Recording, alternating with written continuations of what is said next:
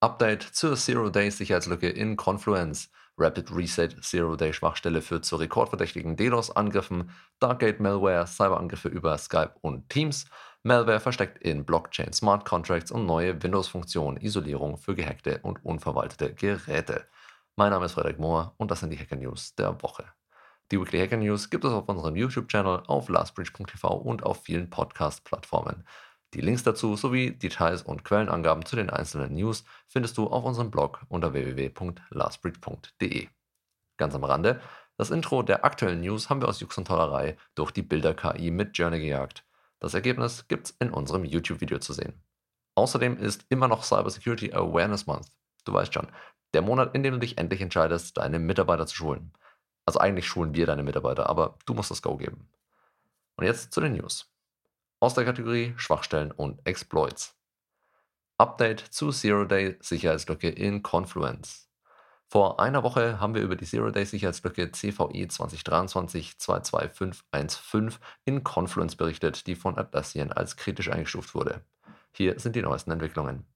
Die Schwachstelle, ursprünglich als Privilege Escalation betrachtet, betrifft lokale Confluence-Server und Datacenter-Instanzen in den Versionen 8 bis 8.5.1.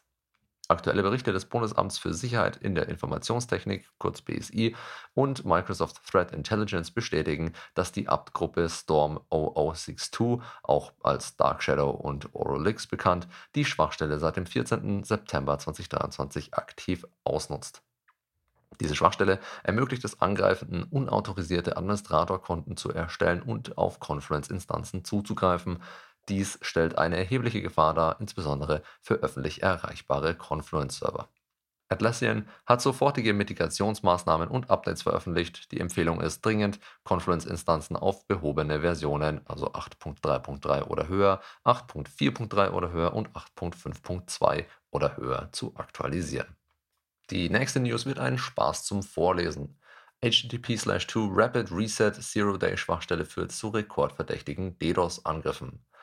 Amazon Web Services, kurz AWS, Cloudflare und Google haben angekündigt, gemeinsame Maßnahmen gegen beispiellose Distributed Denial of Service, kurz DDoS-Angriffe zu ergreifen, die eine neuartige Technik namens HTTP2 Rapid Reset ausnutzen. Diese Angriffe wurden Ende August 2023 identifiziert und sind unter der Schwachstellenbezeichnung CVE 2023 44487 bekannt. Während Google von den Angriffen mit erstaunlichen 398 äh, Millionen Anfragen pro Sekunde betroffen war, bewältigte AWS und Cloudflare immerhin 155 Millionen bzw. 201 Millionen RPS, also Requests per Second. Die HTTP2 Rapid Reset Schwachstelle betrifft das HTTP2-Protokoll oder HTTP/2-Protokoll, das es Nutzern ermöglicht, mehrere Anfragen über eine einzige Verbindung gleichzeitig zu senden, was als gleichzeitige Streams bezeichnet wird. Und genau das wird von Angreifern ausgenutzt. Die Rapid Reset Methode ermöglicht das schnelle Senden und Abbrechen von Anfragen, um die Server-Stream-Begrenzung zu umgehen und die Server zu überlasten, ohne die Schwelle zu erreichen. Diese Technik kann Websites effektiv zum Erliegen bringen und erfordert lediglich ein vergleichsweise kleines Botnetz von etwa 20.000 kompromittierten Computern, wie von Cloudflare beobachtet.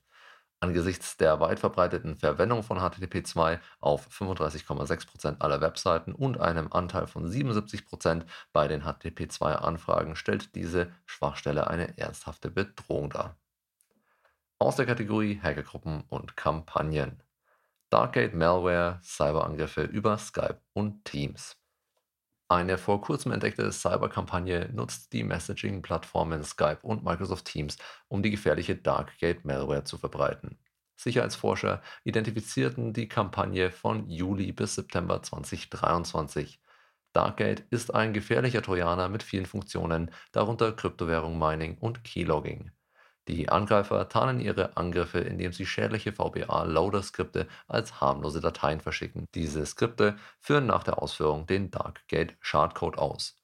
Obwohl der genaue Angriffspunkt unbekannt ist, wird vermutet, dass gestohlene Anmeldeinformationen oder die Kompromittierung der Mutterorganisation die Angriffe ermöglichten. Diese Bedrohung trat in den USA am häufigsten auf, gefolgt von Asien, dem Nahen Osten und Afrika.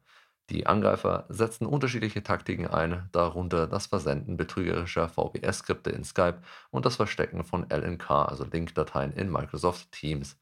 Nach der Infektion wurden zusätzliche schädliche Payloads abgelegt. Malware versteckt in Blockchain Smart Contracts. Die Blockchain-Technologie, die ursprünglich für Kryptowährungen und dezentrale Anwendungen entwickelt wurde, erlebt eine besorgniserregende Zunahme ihrer Nutzung durch Cyberkriminelle zur Verbreitung von Schadsoftware. Kürzlich wurde eine neuartige Methode namens Ether Hiding entdeckt, die speziell auf die Binance Smart Chain oder kurz BSC abzielt, um Schadcode in sogenannte Smart Contracts zu verbergen. Diese Bedrohung ist eng mit der Clearfake-Malware-Kampagne verknüpft, bei der Cyberkriminelle WordPress-Websites attackieren und gefälschte Browser-Updates einschleusen. Die beunruhigende Tatsache dabei ist, dass diese Schadprogramme innerhalb der Blockchain selbst agieren, was ihre Bekämpfung erheblich erschwert.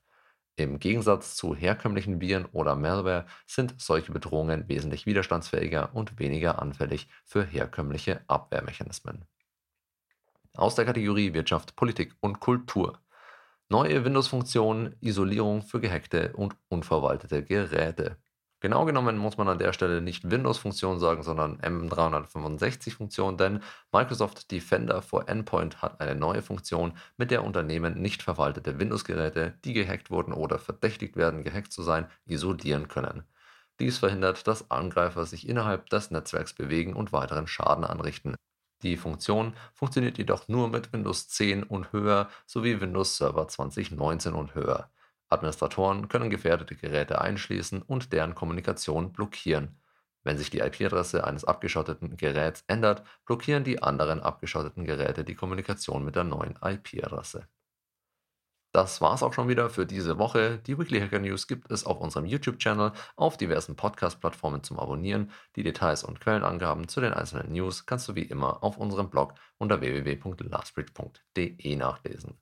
Danke fürs Zuhören und bis zum nächsten Mal. Stay safe.